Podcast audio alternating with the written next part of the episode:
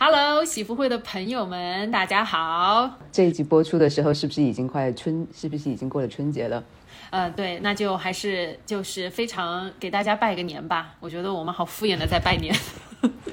我们兔年兔年吉祥，哎，兔年大吉。欢迎来到喜福会播客，我是罗拉，我是小朱，我们为你带来都市女性的情感、职场和生活指南。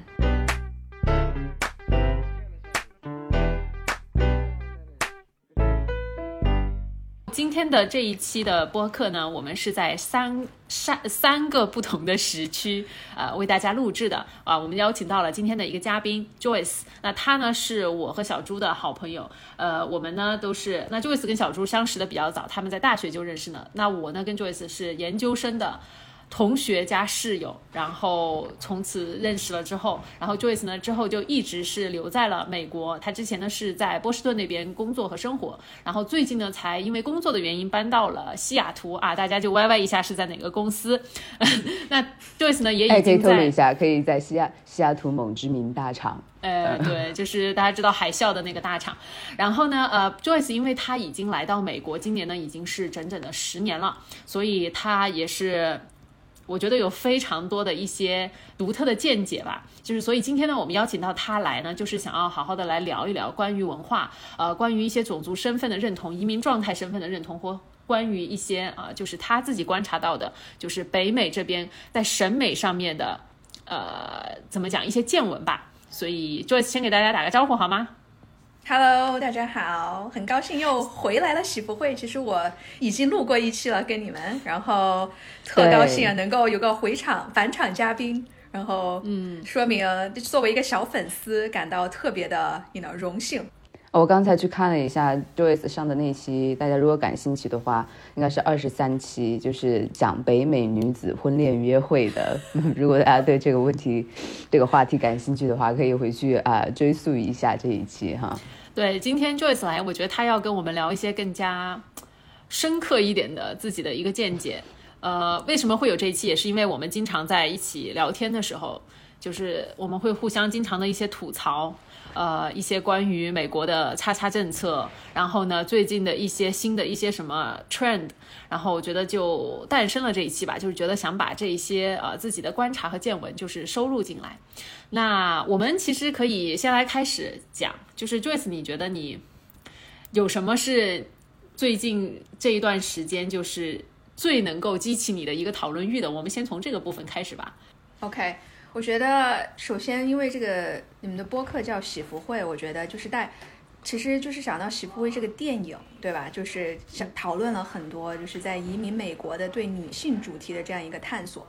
然后我最近也看了，就是现在奈飞特热播的一个剧，叫做《Singles Inferno》。就是单身级地狱的一个剧，我不知道你们有没有看。然后我觉得这是第二季还是第三季了？第二季了，第二季了。对。然后我就觉得对女性审美这个话题其实蛮有讨论的欲望的，因为我就完全没有想到，就是我觉得会最受欢迎、最 hot 的那个女生，居然没有任何男生选，最后她都没有去到天堂岛。然后 我就觉得，我跟你说，我每次。我每次看恋综，就是都是一样的感觉，尤其是看就是比如说亚洲、韩国或者是那个国内的恋综，我总是觉得那个我最喜欢的那个女生，就为什么没有什么，就是最在男生当中就是最不受欢迎的，我就觉得特别的，我不我不明白，我不懂。对啊，我就觉得就是是我自己的审美太小众了吗？还是说就是真的就是跟直男的审美是就是什么嗯，就完全背离？你可以跟我们讲一下你观察到的，比如说像现在，你觉得在嗯美国或者是北美地区，你觉得主流审美是什么？就是不光是在呃，就是每个各个不同的种族，那我觉得你可能对亚裔的会更加呃，就是有自己的观观察一些，你也可以着重讲一下这个。对呀，就现在北美的话，我觉得大家不都说都是按照卡戴珊的版本去整的嘛，就是 Kim Kardashian，然后自从他们家的那些些就是不同，然后他们就是真的是按照自己的脸能有多夸张，能有多太空，然后主题的这样在一个整法啊，所以我觉得就跟呃国内这种就是对白又瘦的这样一个追求吧，是一个。比较相背合的这样一个形态。然后，然后我觉得在北美的话，可能最大的一个审美的一个方式，或者说追求美的一个方式，就是医美。因为虽然护肤品呀，或者说就是彩妆呀什么的，在北美销售肯定也是很高的。然后，但是我觉得更多的女性追追求的这样一个呃审美的结果是，就是快速的能够立马体现它的这个呃叫什么结果的这样一个。这样一个过程，所以我觉得国国内的话，我当时其实来美国之前，就大大学吧，也花了很多，比如说精力呀，然后去研究哦哪一个哪一款的那个护肤品好，然后哪一款的护肤品能够针对各种不同的肤质。然后我过来了之后，我发现其实大家对这个讲求并没有多少的研究，而是说就直接就上 Botox，上这个叫什么肉毒菌。然后直接打，直接注射，然后更呃就是更夸张的，就是可能因为我住在郊区嘛，就没有在城里面，对吧？然后就郊区有很多这种，在美国的话就是这种所谓的 strip mall，然后就是你开车就可以去到，然后就几个小店呀、吃饭呀，或者说健身呀什么的，就这样这样在在一起的一个商业中心。然后就是那些 strip mall 就就会有 mass spa，就是这种 medical spa，就是专门给人去做一些。呃，顾客做一些就是医疗上面的审呃审美提升啊，然后就是 Botox 呀，然后什么 Fat Freezing 呀，这些都可以，就是立马午餐时间就去享受了，而且不是那种大城市就才有的。上海的话，我觉得可能可能更多的呃，在国内的话，可能就是上海更多这样的。对，现在上海也比较流行，就是因为有很多那些医美的医院嘛，都开在了就是比较偏 CBD 的地方。那他 target 的就是那些白领，中午的时间就可以过来，你知道，就是打个针啊什么之类的，然后再回去上班，你也不耽误事儿，对吧？我也觉得，在医美医美这个事情很应该就是一个全球的趋势。可能在国内，呃，或许消费还没有，就是整体的消费，呃呃，还没有美国那么的盛行，但是确实也是一个很明显的增长的那那么一个态势。哎，说到就是关于这个这个审美上面，那我我我其实想到是最近就是我觉得亚裔的一种风行，就 A B G，Asian Baby Girl。我也不知道那个 G 到底是代表着什么了，就是也有可能是 Asian Asian 什么 gangster 什么之类之类的哈。我觉得 Joyce 跟我们解释一下，就是这一类人呢，我觉得不知道为什么，就是突然他们的这种着装打扮，就是一个还算是比较呃怎么讲标签化吗？可以这么说吗？就是因为他们基本上都是会有巴黎画染的头发。然后呢，会稍微带一点卷发，然后呢，他们会有比较浓的一个眼妆，特别是眼线很强调，然后呢，睫毛是假睫毛是贴的很厚的，很注重修容和高光。就是，当然这只是我自己一个比较肤浅的总结了。Joyce 可以跟我们来聊一下，就是关于 A B G 的这个盛行是怎么起来的，就是为什么大家现在会这么就是追崇这么一种呃，不管是妆容也好，还是他的这么一个打扮也好，嗯，对我最开始其实了解 A B G 这个。这个标签是在小红书上面看到的，什么就是 A B G，然后亚裔、轻亚裔 妆容什么的。然后我当时觉得，哦哇，什么东西？然后我都不知道。然后我后来就大概查了一下，然后就发现有这个 A B G 这个标签，而且是一种，嗯，文化上的一个标签吧。然后，然后我就大概做了一下，就是研究看一下这个 A B G 的内涵和外延。然后我们先讲内涵 啊。就内涵，其实这个 A A B G 代表什么呢？就是 Asian Baby Girl。然后最开始的其实它是叫做 Asian Baby Gangster。这为什么会有这样一个名字的起源？就是九十年代的时候，很多亚裔移移民嘛，到了美国，然后就集聚在一些大城市，像纽约呀、洛杉矶啊什么的地方。然后他们就是过来的话，就可能就是做一些比较呃，相对来说就社会经济阶层来说比较低一点的一些。啊，你的工作，就像比如说洗碗呀，或者说就是做一些可能一有一些甚至是违法的行为。然后他们的第二代，然后在长大的过程当中，就不像现在的就是亚裔，大家觉得就是哦特别光鲜，然后谁都是一个码农，然后谁都是一个学金融的。那个时候他们就可能没有那么多的资源去啊，这去进去进行就是他们的大学教育啊，或者进。对高中的教育基本上是，然后所以他就有这样一个呃，就是 Asian baby gangster 的这样一个二代移民的文化在大城市里面。然后我觉得其实我自己来讲，我没有去做深入的研究啊，但是我觉得他可能也会是通过。就是在墨西哥，也在当时在洛杉洛杉矶啊，或者呃，就是这南部的城市有更多的移民嘛。然后墨西哥人其实有一个自己的这样一个亚文化，叫做 Chola。然后他们就是女生就会就是画会画很细，然后很很黑的眉毛，然后嘴唇会就是画很明显的那种唇线，然后把嘴唇画的很大。然后我觉得那个时候可能我不知道 A B G 和这个 Chola 的文化会不会有一个重合。然后这样子的话，其实在九十年代的时候，这个 A B G 这个词就已经。被 coin 了，就已经被发明出来了。其实那个时候是肯定带有一些侮辱性的嘛，就说你是一个就没钱，然后出生于就是比较就像一个 slum 一样的地方。然后后来的话，我觉得是现在这个 A B G 为什么又回来了呢？是我觉得是可能近几年来有一些这种 rave culture，就是大家去听 E D M 呀，去就是踩一下场子呀，然后很多女生就是打扮的更多的是这种就是。所谓的 party girl，然后也会就是化很浓的妆，然后染染这样轻飘的头发，然后大家看他们的时候就觉得也是就是跟 A B G 这样一个定义重重合，然后就会定义这些女生为 A B G。但我觉得这样的 A B G 的话，其实他们更多的是就是从呃妆容或者从打扮上面来定义这样一个 A B G。但我个人觉得更 就是更有趣的一个。一个探讨的主题吧，就是说其他的种族、其他的女生的种族里面是没有 A B G 这样一个相对应的一个亚文化的定义的。就是为什么会在亚洲女性上面就是进行这样一个 A B G 的定义？就因为亚洲女性在美国其实就是从移民女性来讲，就很多就是这样非非常 nerdy、非常 career driven，就是一个 goody two shoes 这样一个角色。然后，然后他们看到了哦，做一些会计工作，对，或者投行、金融。对吧？然后 Big Four Consulting，然后然后现在大家发现哦，居然有这样一个这样比较 gangster 这样一个就是亚文化出现，然后就觉得非常的新奇，而且是对这种 stereotypical 的非常 nerdy 的 Asian girl 的一个 counter culture，然后我觉得就是大家可能就更有一种反叛的精神，然后就开始了。更多的 A B G 的这样一个定义，但我觉得小红书上这些 A B G 的妆容或什么的吧，可能就更偏向于欧美，就是还是说就是同就是采取就是欧美女生的这些轮廓呀、修容呀，超大的眼睫毛、眉毛下面全是睫毛，对对对对。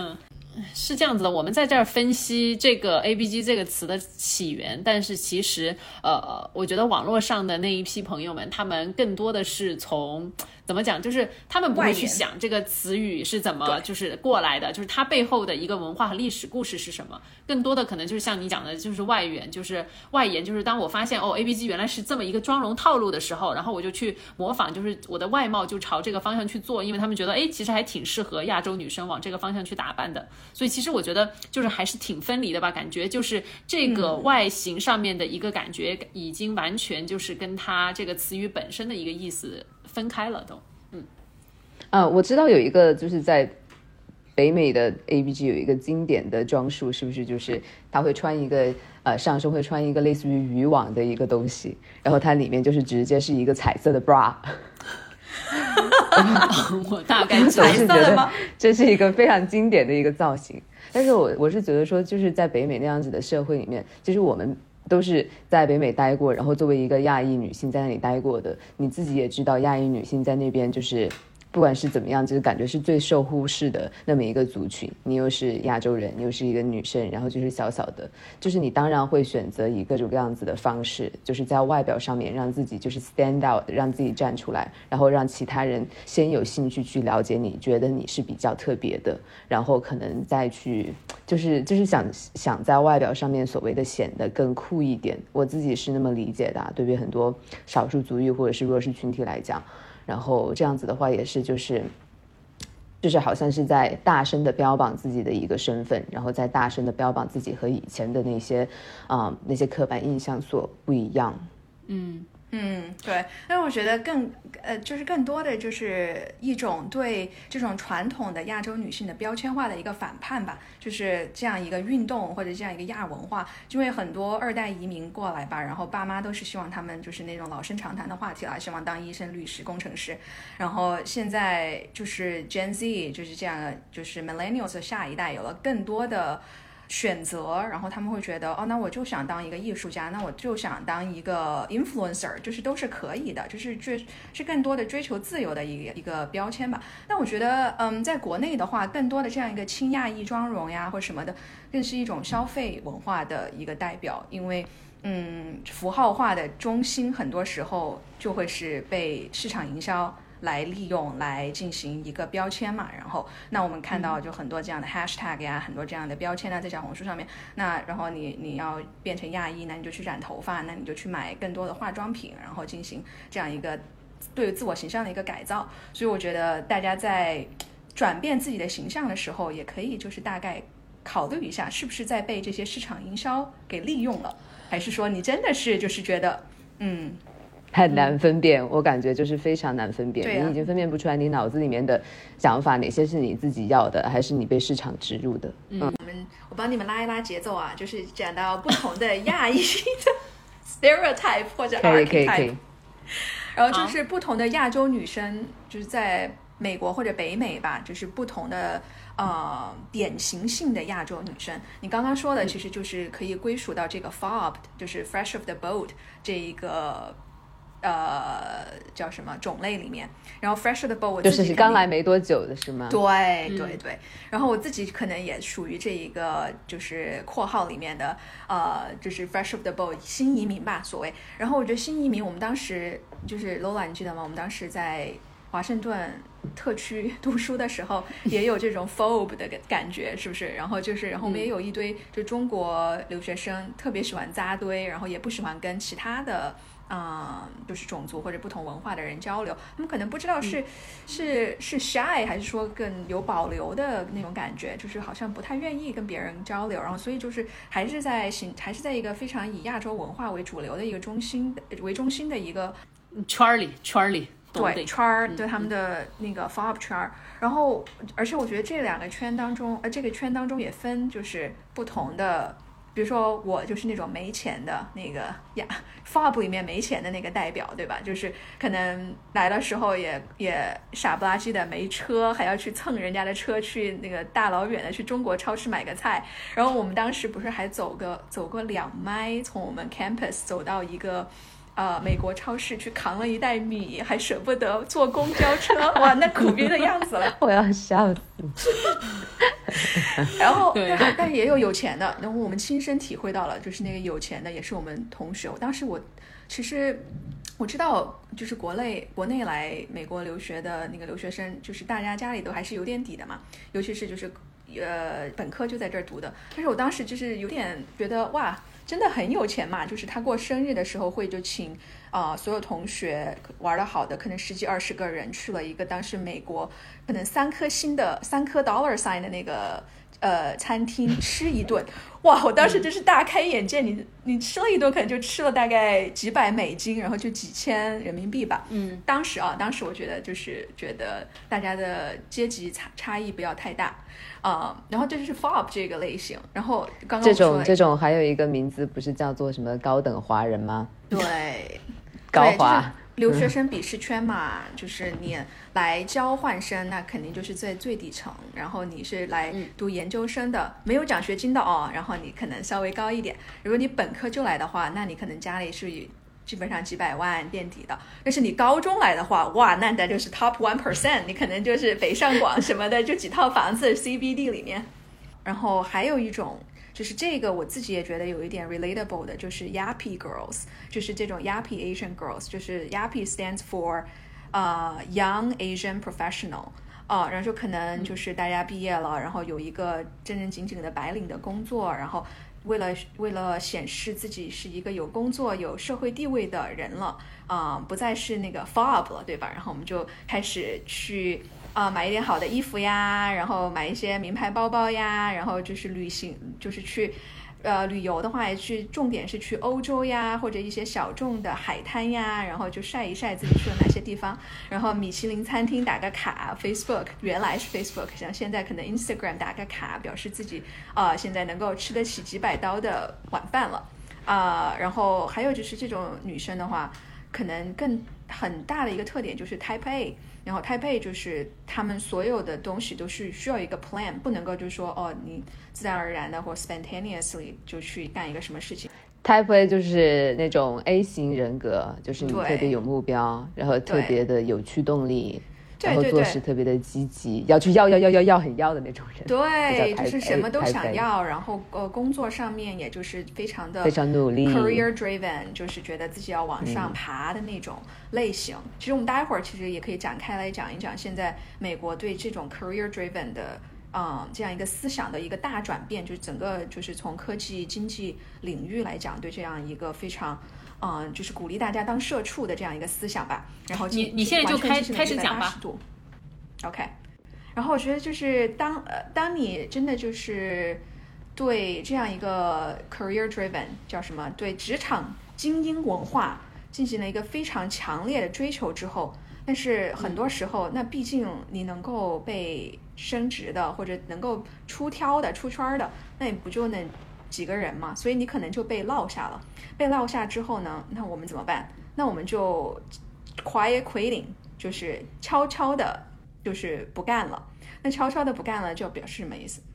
悄悄不干，其实是你其实工作还有，还是继续在拿着公司的工资。但是因为大家在北美疫情的影响下面嘛，大家都可能在家工作呀，或者不用去公司，一周可能去一两天这样子。那你在家的时间，其实就是更多的自己自由支配的时间。那你在工作还是在摸鱼，谁知道呢？对吧？只要你能够把自己就是主要的主主要任务干干好，那就行了。那这个 quiet quitting 的讲讲的这样个心态，就是说你可能就做到自己基本要做的事情。那你要去什么 stretch goal，就是你的伸展的目标不管了。然后你觉得你反正这个工作你就做好就行了，也没有什么想升职的这样一个大的呃宏伟的愿望。那你就悄悄的，就是可能一周工作八九个小时，然后我觉得我其实在我这份工作之前，在我呃之前那个公司，可能在疫情的下面也是就这样一个心态，可能我那时候一一周工作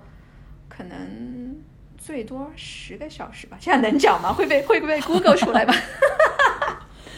嗯，我我觉得其实，在 Joyce 你往下深入展开的时候，我想交代一个背景，就是呃，可能就是疫情的影响嘛，就是在比如美国、像加拿大那边跟在中国，我觉得非常不一样的点是，在中国可能大家会觉得中国在所谓的闭关锁国，但是其实中国里面就是大家生活的是非常的有序的，就是可能疫情把我们呃就是打乱了那么几个月，就是大家不能出门或怎么怎么样，但一旦恢复了之后呢，其实该回去上班的还是回去上班，对吧？就是每天都还是要去办公室的。那种，但其实我这一次来到加拿大之后，我发现这两个月，我发现好多这里的人，他们都选的是完全 remote 的工作，也就是说，你根本不用去办公室，你完全就是每天在家上班，都不是说那种因为疫情的影响，就是我就觉得这是疫情驱生呃催生出来很多人就选择这样子的一种工作方式，以及呃呃，在中国就是已经完全恢复大家正常旅游、正常上班的时候，可能美国、加拿大这边大马大家还在。在家里面办公，这么搞了几年，因为我记得 Joyce 你当时应该是两年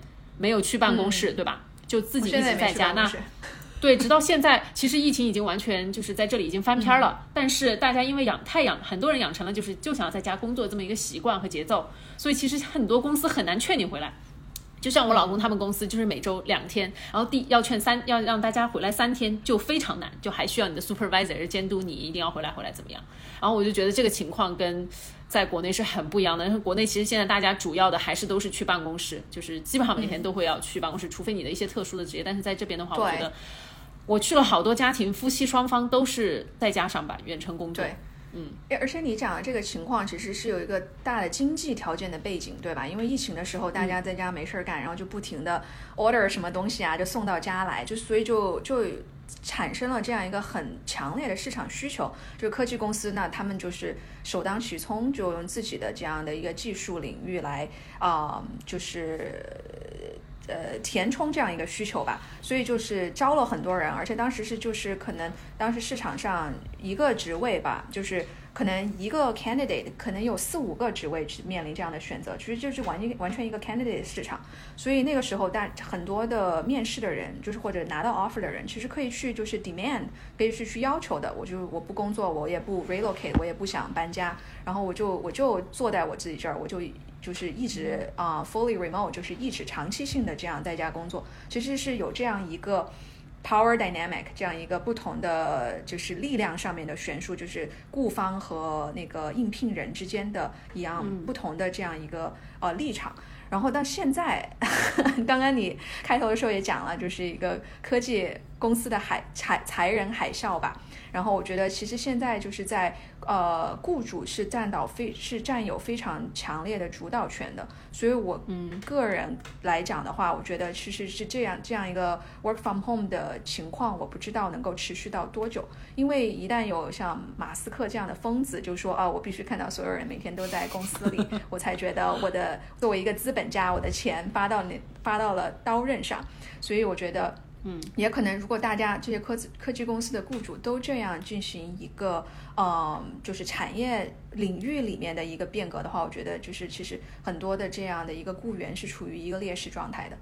但是我真的是觉得说，呃，工作其实 remote working 它只是让工作更加 flexible 一点，对吧？而且我觉得说，其实在一个非常理想的状况下，我们工作就是工作场合，它就是应该更加的 flexible 的。我会觉得这是一个更加进步的方向，对吧？像有一些工作，你可能就是你不得不啊去到那里做，但是有一些工作，其实你。可以远程完成，你可以员工完全可以按照自己的时间来选择，我是不是远程啊？然后我该怎么样去安排我的工作？比如说，这对于女性来说，我相信这是一个非常更加理想的一个方式，对不对？然后包括你的一些家庭责任啊，这些或者是跟生育相关的，就是 remote working，就是对你可能是更方便、更好的。那如果说在雇主。嗯，有一个雇主他可以提供 remote working，然后有一个雇雇主不行，对不对？然后这样子的话，你可能就是在选择方面，你可能就会选择那个去允许你去更加灵活性的办公的一个雇主。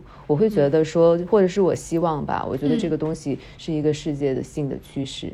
然后就说到那个就是 quiet quitting，国内也叫做就是可以把它理解为躺平，可以把它理解为躺平。然后我也不觉得这件事情是因为。嗯，完全是因为疫情。疫情当然是很重要，可以让呃很多人就是可能就是大家会去重新思考自己和就是生活和工作的一个平衡，工作的意义。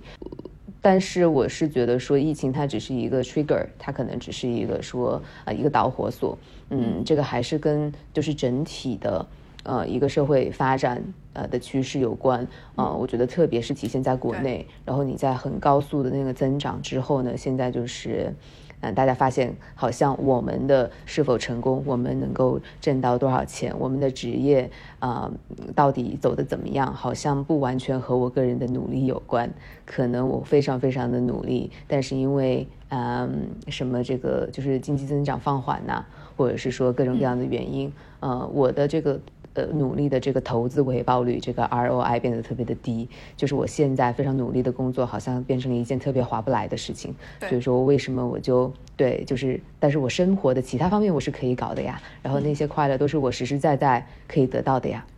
对，我觉得，而且还有就是，不管在国内还是在北美，我说是像任何一个国家吧，就是可能从我们这一代人能够很直接的一个体现，就是你的 asset appreciation，你的资产的升值的呃脚步，比你就是一分一就是实扎实打，然后一分一厘挣来的工资。就是提升的脚步慢，就是快多了，对吧？就是你可能人家买一套房在上海 CBD，然后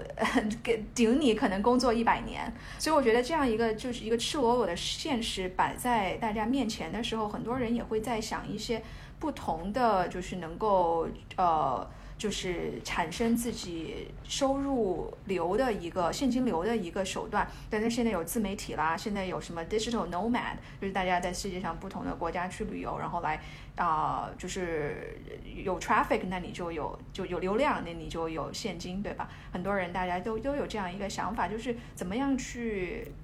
找到一个不同的，能够自己觉得自己又有意义，然后又不是那种做牛做马的 工作的，啊那样的一个平衡点是很重要的事情。然后说到做牛做马这个事情上面，我觉得很多留学生，我觉得最后没有选择留在美国的一个原因，那不就是那个 H1B 这三个沉重的大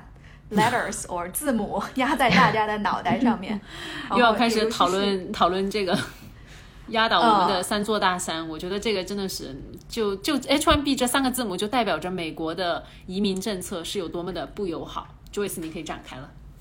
对，然后我觉得我自己自是呃走过这 H1B 这条路，还包括什么蹲绿卡间什么的，真的就是非常影响你自己职业规划的一个 mobility。就是你可能在 H1B 的时候，你好不容易找到了一个雇主。然后，那你要去换一个雇主的时候，那个下一个雇主需要能够接过你的。现有的 H1B，然后再帮你进行对那个美国移民局进行一个申诉，所以其实不是很多雇主都能够干这个事情，而且就像我自己的话，是不是学 STEM 专业的，就是不是学科技什么数学呀，然后 engineer 呀什么的，所以就是其实非常难够找到这样一个雇主。我觉得这个非常不恰当的比喻，就像好像你在 dating 的时候，你就告诉他，你说 Sorry I have cancer，然后 一来就必须要 disclose 你有 cancer 或者是残。也不能这样说了啊，就是说说有什么疾病吧，然后然后让对方要照顾你，就是有这样一个 mentality。我知道就是这个比喻可能不太不恰当，但是真的找工作的时候，他第一个问你的问题就是你你需要 sponsorship 吗？然后知道你是需要的话，直接就 screen 掉，直接就把你划掉。所以我觉得留在美国的就是我们那一批呃留学生吧，很多就是因为这样的一个关系，也最后选择回国。其实我觉得回国他们的嗯可能更更能够就是有自己的一个 flexibility 和自由，就在工找找工作，然后自做自己想做的这一块上面。我不知道呃小朱当时是因为什么原因，反正我觉得我当时。回国的就是跟 Joyce 讲的一样，因为其实我们是属于奥巴马那一批的留学生，就是我们在美国读书的时候 还是奥巴马当总统，但是其实那个时候的政策其实已经足以不友好，因为其实我非常不理解的啊，美国的一个移民政策跟加拿大其实很不一样的点是，我觉得其实美国的有一些移民政策非常愚蠢，你花了非常多的钱精力在把这么一批比较相对来说高素质的人就是培养出来。从你的大学，从你的研究生里面培养出来，但是其实你接下来要做的事就是把这批人赶赶走，就是赶回他们的原国家。就是对于那些想要留下来的人啊，那其实对于加拿大来讲，它就不一样。就是如果说你在这里读书了，你能够找到工作，其实你要拿到工作签证是一件相对来说比较比美国简单很多的事情。就他们愿意留住这一批人才，那美国愿意留住的或者是招来的是哪一些人呢？呃，是那些，就是。怎么讲？就是如果你通过不管是合法还是非法的手段，你成功拿到绿卡了，你成功的有了什么某个身份了，你可以把你的老家的那些八八八百倍的亲戚都弄过来，就是就是为什么形成了大批的，就是比如说呃抱团儿，就是像印度人嘛，他们就还蛮蛮团结蛮抱团的，就是你一个人一旦移民成功了，那你们家就是几几百个人都可以跟跟过来的那种，当然有点夸张，就是所以我就觉得美国其实他是移了一批很多可能来帮他搞城市基础建设的人。我不知道我这么理解对不对？你可以就是纠正我的一些看法。那我当时就是觉得，我作为一个我自我感觉我算是一个呃有有好的一个文化教育的一个人吧。但是我其实我觉得，因为在美国找工作的压力更大的是来自于我身份的压力。我每一次找工作，我填大些回答那些问题的时候，我就觉得我自己是一个下等公民。就是我我想我为什么要受这个气？我回中国了之后，我是一个普普通通的平等和大家都平等的人。在跟别人竞争，那我在美国，我就是永远在低人一等的，有点像在跟人竞争吧，所以我其实不太喜欢这种感觉，就离开了。对，我觉得就是 H1B 肯定是对所有留学生在美国找工作的留学生来说最大的一个绊脚石。然后我自己觉得，就是我留下来的原因其实是非常的，呃，就是随机的，就是并不是说我。怎么就是有毅力，或者说怎么出彩要留下来，而是因为我当时就是也是找了很多，投了很多简历吧，然后也找了很多工作。然后当时我们在华盛顿特区的时候，也有很多这种呃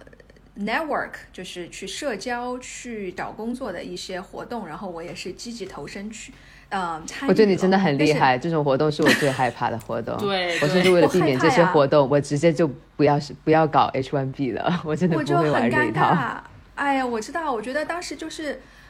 就是把自己的尊严或不叫尊严吧，把自己的面子就是呃捋下来，然后揣到包包头的那种感觉，然后就坐了地铁去了那些各大的 Happy Hour 现场，看了一看各种找工作人人群是什么样的呃嘴脸。然后我觉得我当时去的话，其实这些这些活动根本就没有对我来说有什么样的一个很实质性的帮助。但是我觉得大概的一个帮助对我来说的话，就是让我自己的胆色更大了吧。就是在一个陌生人面前，然后能够去进行一些 small talk。因为我其实我自己来讲的话，我会就是一个比较。自我 judge 感比较强的人，我会就是说了一些话之后，我会觉得，哎呀，我过了五分钟，我说，哎，我怎么会说成这个样子？或者说 怎么会说这样的话？对，会不会被对方就是 interpret，就是被对方理解为另外一个意思或什么什么样的？嗯。然后，但是我觉得去了这些活动之后，通过跟不同的人说话，然后不同的方式介绍自己，我觉得能够就是锻炼到自己的胆量吧。然后。呃，后来我就是其实阴差阳错的投了一家猎头公司，然后那家猎头公司把我呃牵桥搭线的搭到了罗德岛，当时一个呃制造厂公司，其实就是一个全球呃一二三的玩具公司吧。然后其实我那个时候是一个 contractor，是一个就是呃第三方的这样一个身份去的，但是那个猎头公司当时是帮我办了签证，办了 H1B。呃，然后为什么说我很幸运呢？那个时候其实是我最后一年能够办到这种签证，因为后来特朗普上台之后，就完全打消了这种猎头公司帮第三方办工作签证，而不是直接的这个雇主来办签证的这样一个方式。所以我当时就是阴差阳错的，然后就就就的就参与了这个 H1B 吧。然后其实 H1B 的这个抽签率非常的低嘛，就是说五个当中抽一个其实是，然后也是可能运气好，然后抽中抽中了，然后就留了下来。然后在在职场上面，当然你因为是挂了一个 H1B 的身份，然后也不是跟我当时工作的雇主是直属的那种雇佣关系，当然肯定也是受了很多的苦，就脏活累活，就做什么 data cleaning 呀，做什么这种 Excel formatting 啊，都是我来做，你知道吗？就是呃，肯定就是 pay your dues early on，就是肯肯定就是干了这种 janitor work，就清洁工的工作。所以后来，然后我也跟我呃当时的公司谈嘛，我说呃，那我要你想我留下来的话，那你就需要帮我们办签证呀，什么什么的。所以最后他们也答应了。但是我知道我当时的呃叫什么工资的话是其实是 under index，就是没有达到他们平均标准的。为什么我知道这个问题呢？因为后来就是美国的工资的透明度还是相对较高的嘛，有一些 Glassdoor 一些网站可以让你查。然后我一查的话，我发现我就确实是没有达到他们的平均数。因为 Glassdoor 其实现在来讲都是更压低了，往往往低处在低端在呃进行这样一个公开。但是我当时就是连低端都没有达到，所以我觉得也跟雇主谈了呀什么的。但他们就会觉得，因为我帮你办了身份，我帮你办了签证，啊，不会不会理我这种要涨工资的要求，啊，所以我觉得反正每一个 H1B 工作者的背后都有一个。心酸的血泪史，那是一定的。所以我现在，如果我招人的话，那我其实我会很想帮助我这个 H1B 的一个 community，因为我就是觉得我自己也就是这样过来的人。而且我觉得作为 H1B 的这样一个工作者的话，其实是真的很难吃苦，就是觉得脑袋里面就有一种，哇，你帮我办了身份，我这是要做牛做马，毫无怨言的那种一个心态。啊，而且我觉得一般所有 H1B 的员工的话，其实都是非常拼的，然后就是双语，然后能够去做一些就是他们觉得能够为自己提升，就是 further 他们 career 的一些啊活儿吧。所以我觉得，嗯，H1B 反正这个路程走下来，肯定你会觉得很辛苦，但是你回过头来看，你会觉得说。OK，那我确实比比别人干了更多的事儿，然后那我就是 well deserved。高考吗？这是对呀，对呀，就是你可以，你可以，你刚才那个思路说别人啊帮你办了这个东西，你要做牛做马，你要努力工作，你也可以换一个角度想啊，你可以想，哦，我，你可以换一个角度想，他居然这件事情他那么麻烦都愿意帮我做，那是不是我就是比其他人要好要优秀，人家才会愿意帮我做这件事情啊？对吧？我就是 over qualified，所以说他们才愿意来帮我办这个东西。嗯，换一个思路想也是可以的。嗯，然后我我是想，想想，嗯，嗯，对我也是想问，因为 Joyce 也换了几份工作，然后在美国工作那么多年，就是在职场上面可以观察到那种明显的跟种族和性别有关的鄙视链吗？就是那些就是跟玻璃天花板有相关的，是不是？就是在我的理解当中，一定白男还是掌握着公司、掌握着世界的。对，我觉得还是跟就是 dating 的这一个市场。挺像的，那白男绝对就是硬通货，就是到哪儿都吃香。而且我当时其实我刚刚跟你讲 H1B，我觉得我自己的工资就是在 under index。其实我当时知道我跟我同一个职位的有一个白男，然后他就是那种就是新英格兰地区非常白的白男，有点金发碧眼的感觉的那种，然后长长得挺高的吧，然后大家觉得还小帅小帅的。然后我的当时那个 director 一个女女的 director 有点老了。非常喜欢他，简直就是他眼中的 golden child，就是他说什么都是对的。他儿子，他儿子。对对对对对对，就他的。他是他的妈粉。差不多，差不多，哎，就有那个意思。然后当时其实我是他当时的职位，其实是我走我换了一个组之后，他是在我当时的一个职位。然后我是知道，呃，他的呃当时的那个收工资吧，就是就是 salary。Base salary 是比我高，然后我当时就很不服气啊，我就会想为什么，凭什么？然后我们干的是同一个工作，然后其实我当时就是觉得，哎呀，多一事不如少一事，就是可能有一点 Asian mentality，就没有去跟 HR 说这个问题，或者没有去就是把这个事情闹大，也不要闹大吧，就是 make a big deal out of it。然后我就自己默默的说了，然后后来过了几个月，然后我的那个 manager 还跟我说，他说，哦，他说我们现在要给你涨工资，然后原因最气我的一 点是说，他说不是，他说原因是什么呢？他说因为是我们我们的那个组被一个就是那些做 strategy 啊，做 management consulting 的一个公司 audit 了，就做了一个审计，发现你的工资 under index，然后我们就是因为就是 legally 或者说。对，就是把是被法律干预的，把你的工资调高。然后我当时就整个很不服气，你知道吗？就是我之前就跟他们讲过要要调工资的事情，然后直接就把我这就完全一只手挡过来，就完全没有理我。然后现在是因为就是被 audit 了，被审计了，要给我调工资。哇，我那个时候就是非常的愤恨。然后现在大环境来看的话，我觉得这样的现象的话，真的就是你可以 write 一个 essay 在 LinkedIn 上面，在领英网一 po 完，你这个公司就完蛋了。嗯，不过我觉得就是这个鄙视链吧，就肯定是白男最在金字塔的顶端。然后我觉得就是还有一个种，就是大的一个分分水岭应该是男大于女，就是白男男白女，然后少数族少数族裔的女。然后我觉得亚洲女生的话，其实是在介于白女与少数族裔女生之间的，因为亚女还是有这种一个，我觉得就是加分的这样一个刻板印象吧，就觉得你是亚洲人，你可能，呃，非常的 analytical，数学好，然后能勤勤劳勤勤劳刻苦能干，啊，还是有这样一个就是所谓的你可以 leverage，你可以去就是杠杆的这样一个，呃，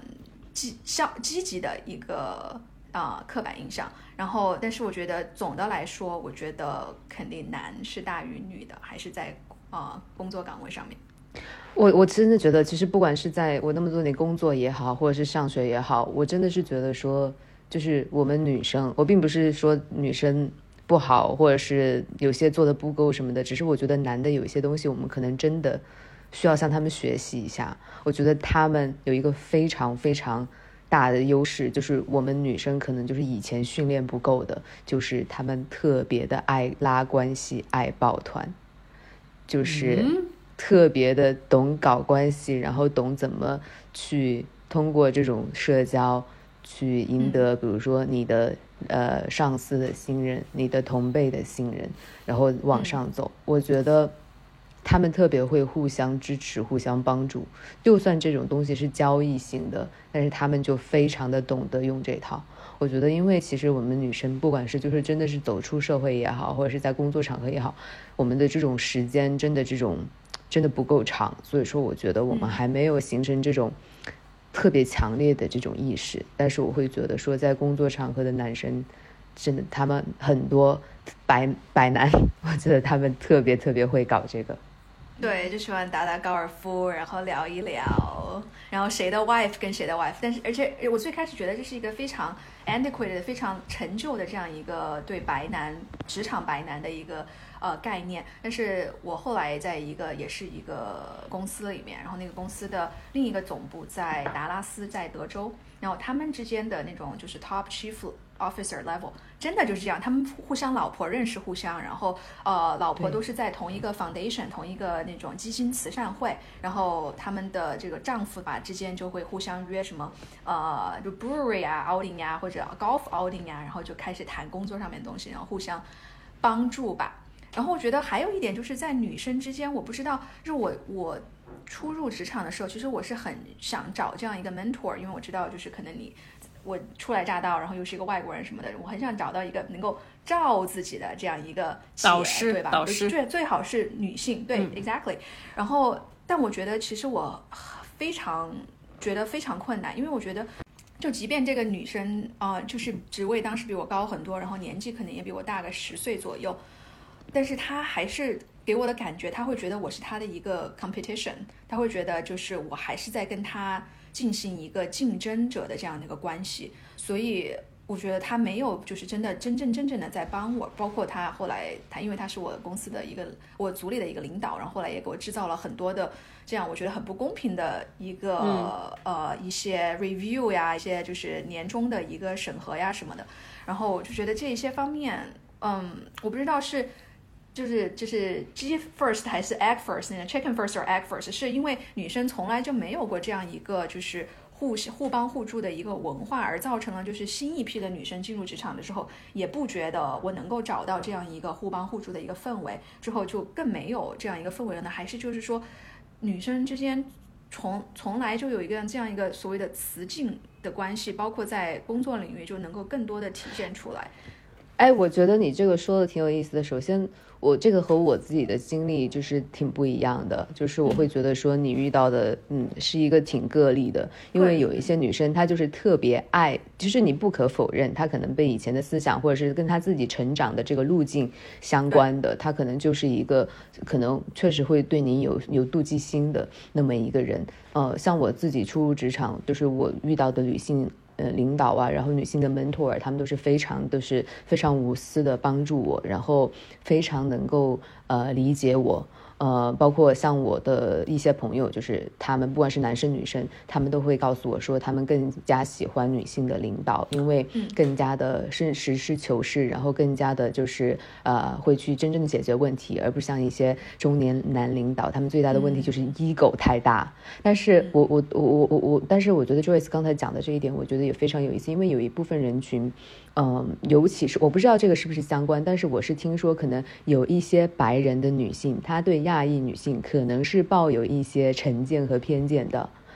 就是她觉得你是首先你是一个少数族裔，然后可能在一个雌竞场上面，亚裔女性是威胁到某一些白女的所谓的他们自己的一些 privilege 的。我不知道这件事情对你刚才提到的那个上司有没有影响，就是种族的种族的方面对他产生的影响。嗯，对，我觉得是有的，而且现在白人女性在美国有一个。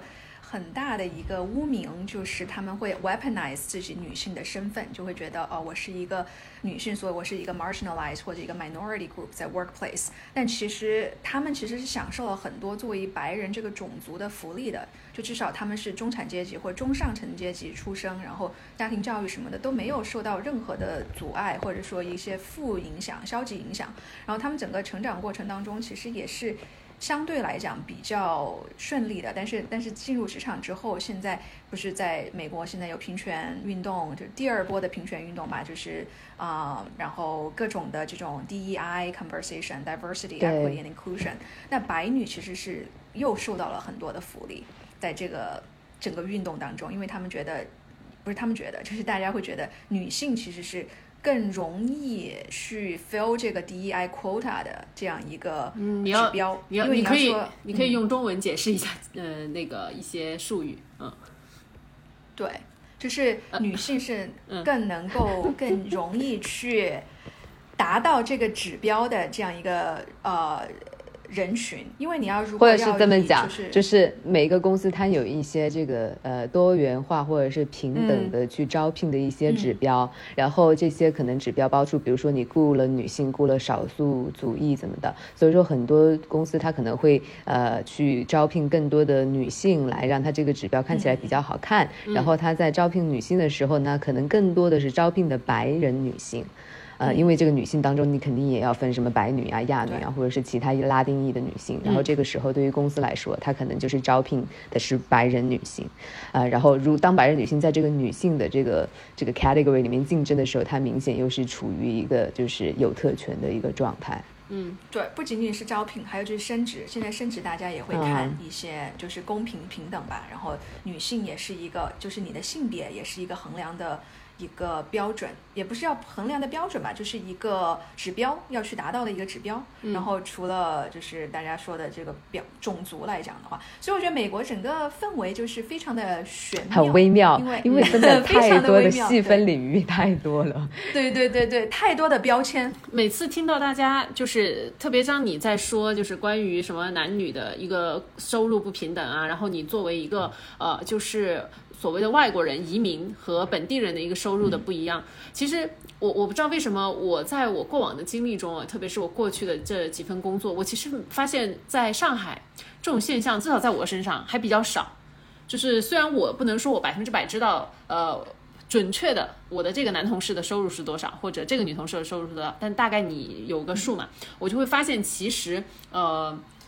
就是这个工资的体现，其实在我过往经历中还 OK，就还算是比较平等的，不会说因为哈你。但是你有数据吗？你有看到数据吗？有那个，嗯，我就是说有那个公司的统计数据吗？我觉得我自己是说，是我以我自己的一个经验和同事之间的八卦来了解这件事情，我是无法就是你知道像 HR 一样就透明公开的知道。哎，这个人的收入是多少多少钱的？和包括其实我觉得像呃，我过往的一些公司，他们在招聘的时候，其实对女生的歧视，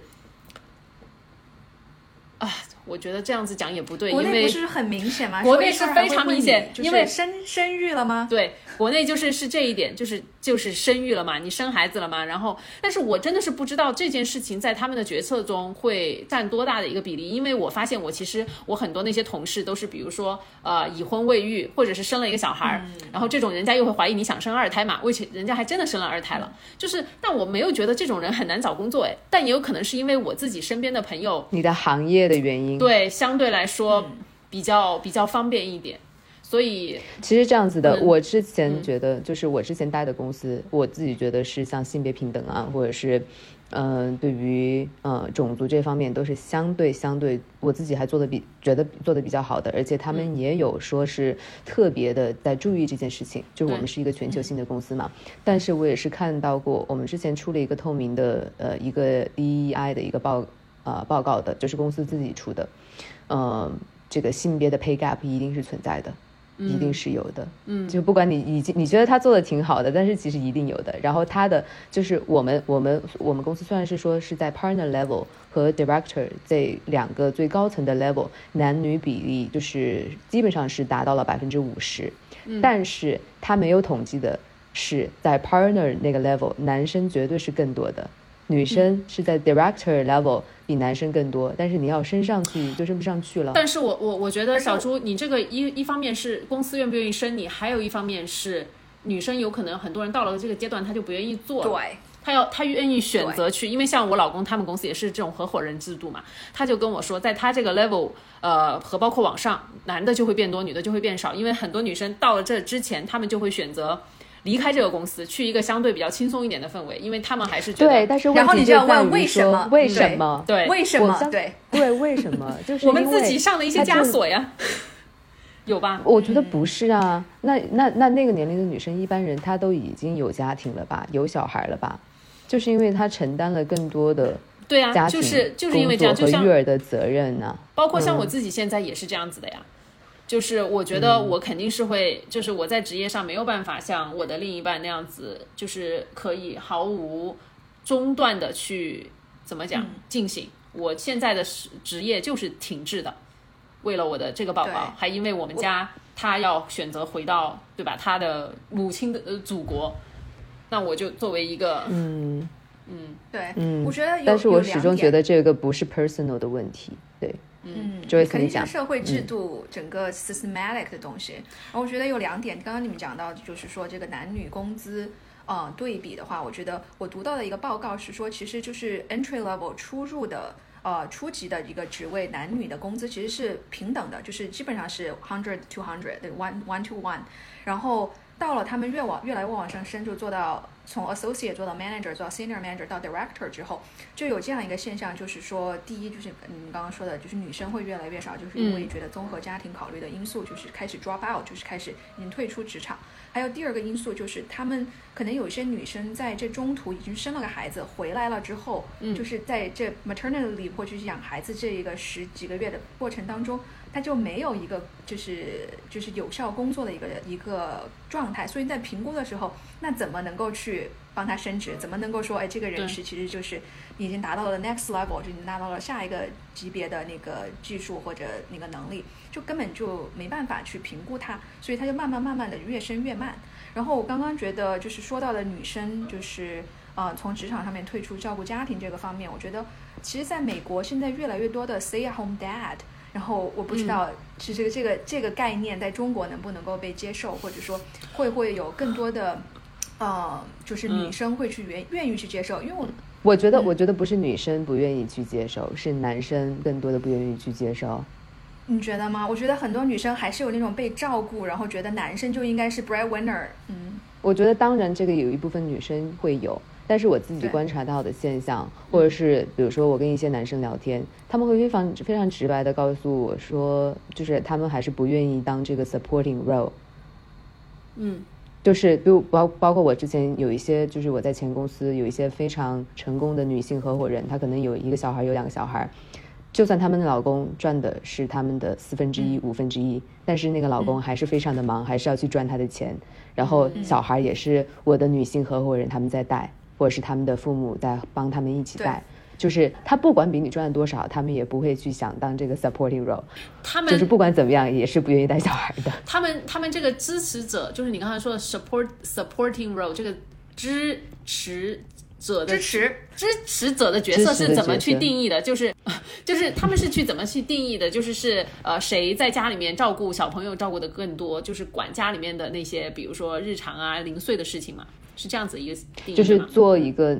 对对对，他们是这么定义的，就是做一个职业上面支持对方的发展，支持对方的职业的人，嗯，然后管更多在处理内务的人，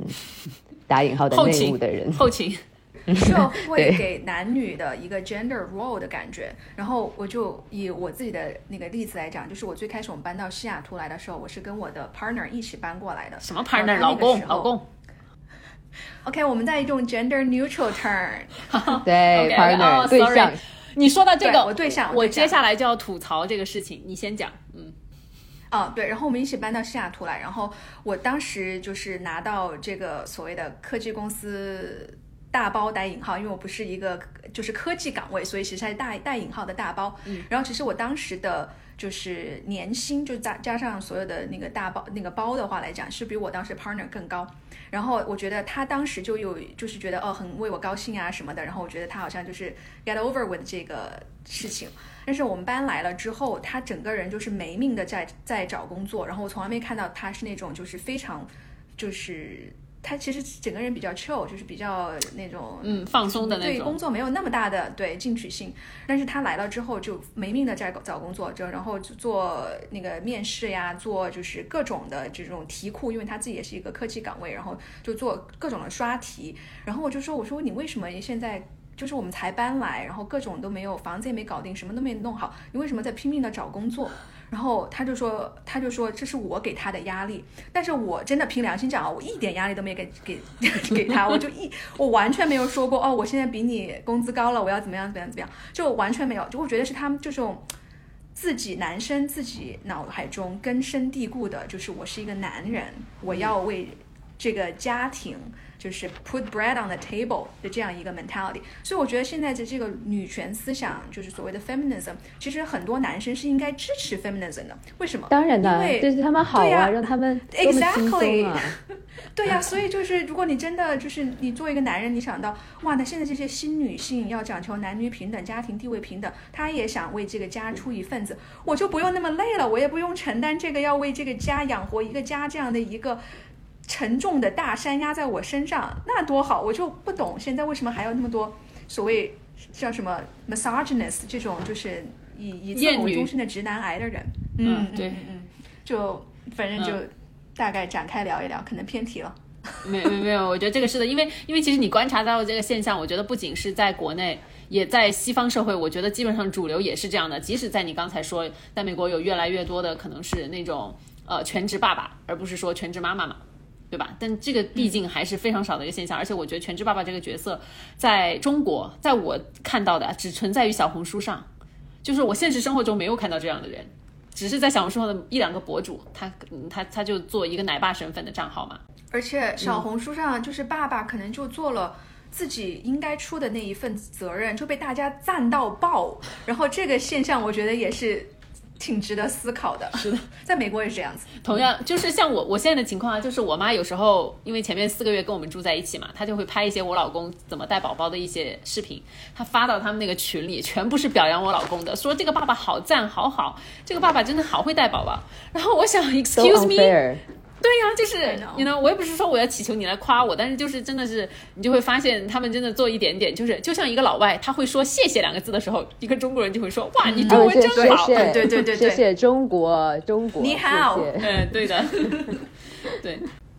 嗯，我觉得我最后总结一下，我觉得就是整个在美国现在待了十年，当然我也只是一个就是数据点。来讲的话，我觉得在美国真的就是很多网友总结的，就在中国就是非常热闹，然后你有一个非常紧密的社交网络，然后你觉得自己有一个很好的 support system，就是你有遇到什么问题啊，比如说被 lay off 了这种问题，你还是有你爸妈，有家庭，有就是家里的亲戚，可能可以就是啊去 lean back on，就是可以帮你就就支持你这样一个安全网，对对。然后但是在美国，你就是有一种非常。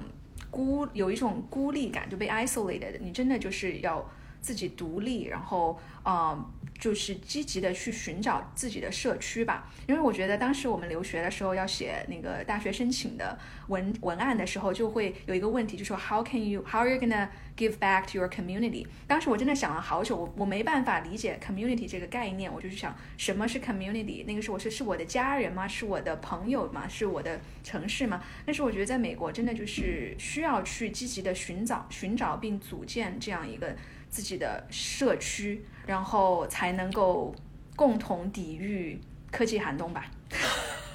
科技寒冬，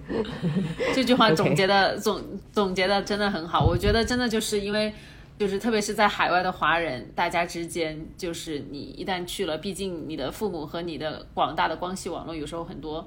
就是最支持的那一批人，真的还是在国内的。那你自己相对来说，确实是处于一个比较孤立的一个状态，和包括，呃，像我自己现在也深有感受。就是，当然我还算好一点的情况，因为至少我老公是这这这里的人，但我还是会觉得，特别是当有孩子了之后，我会感觉有一种孤立无援感。因为你们大家也知道，西方的父母其实是不会给你帮衬太多的。